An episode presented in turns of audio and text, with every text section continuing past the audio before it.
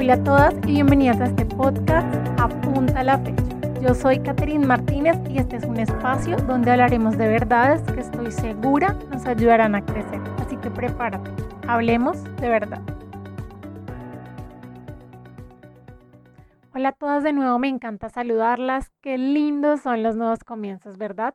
Después de un tiempo de receso y hoy retomando de nuevo con nuestro podcast semanal, seguiremos con nuestra serie Esencia. Esta serie cuenta con cinco episodios, de los cuales ya habíamos visto tres antes de nuestro especial de amor y amistad. Estos tres episodios fueron generosa, compasiva y embajadora. Hoy tendremos el cuarto episodio de esta serie, el cual he titulado Libre libre, que tiene capacidad para escoger y dirigir su forma de actuar o de pensar, que vive en libertad o no está preso o bajo el dominio de otro. ¿Y qué es libertad? Es la facultad o capacidad del ser humano para actuar según sus valores, criterios, su razón o su voluntad.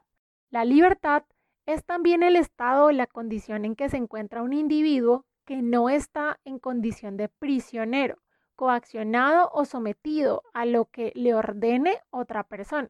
Colosenses 1, versículo 12 al 14 dice, y den siempre gracias al Padre.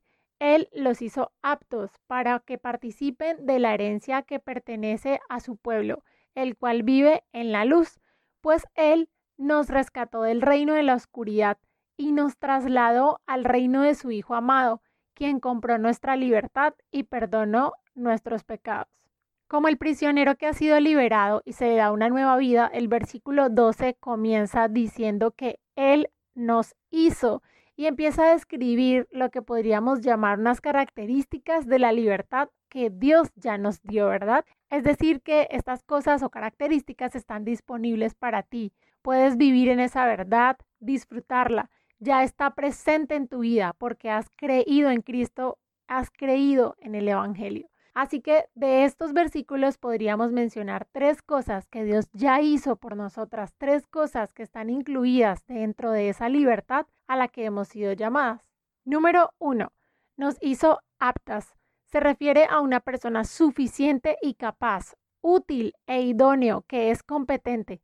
No hay tal cosa como cristianas o creyentes de segunda categoría. Eres parte de Él, perteneces y no necesitas hacer nada para que Dios te acepte. Eres apta en Él y te ha dado de la herencia. Ya la tienes, es tuya. Número dos, nos rescató. Y rescatar se refiere a libertad, a liberación. Así que eres completamente libre. No necesitas nada para ser libre del poder de Satanás. Ya eres libre porque Cristo venció. Número 3. Nos redimió. Conseguir la libertad de una persona o sacarla de la esclavitud mediante el pago de un precio. Ahora, esta libertad es un rescate, es el perdón y es completo. Él canceló nuestra deuda y nos compró a precio de sangre. Él venció en la cruz. Éramos prisioneros del pecado y prisioneros de Satanás. Esa era nuestra vida antes. Pero Jesús compró nuestra libertad por medio de su sangre, como en las crónicas de Narnia, donde siempre era invierno y no había Navidad. Ahora es diferente. Nadie puede añadirle nada a esta libertad que tenemos en Cristo y pretender añadirle algo es una afrenta a la cruz y es una ofensa al mensaje del Evangelio. Ser rescatadas significa que fuimos trasladadas al reino del Hijo amado. Tenemos redención pasada y futura. En pocas palabras, Dios perdonó tus pecados, pero también quebró el poder del pecado. En eso consiste, esa es la salvación.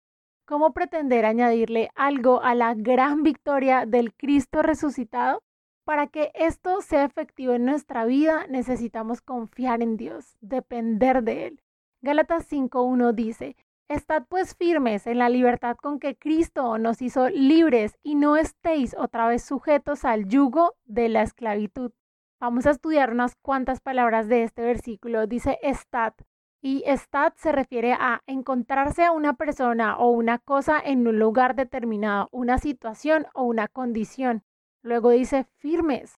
Firme se refiere a que no cambia de actitud, ideas o propósitos, inquebrantable, que es seguro, que no se disminuye de fuerza o de intensidad. Y la libertad a la cual Pablo se refiere en esta carta a los Gálatas era la libertad espiritual, la liberación de lo profundo del alma de quienes viven por el Espíritu. Segunda Timoteo 1:14 dice, mediante el poder del Espíritu Santo, quien vive en nosotros, guarda con sumo cuidado la preciosa verdad que se te confió. La verdad de la libertad ha sido ganada para nosotras, la verdad de un evangelio vivo. Y cuando Pablo menciona guardar con sumo cuidado, denota una advertencia. Guardar significa poner una cosa en un lugar para que no se pierda o para que se conserve en un buen estado o en un lugar en el que le corresponde estar.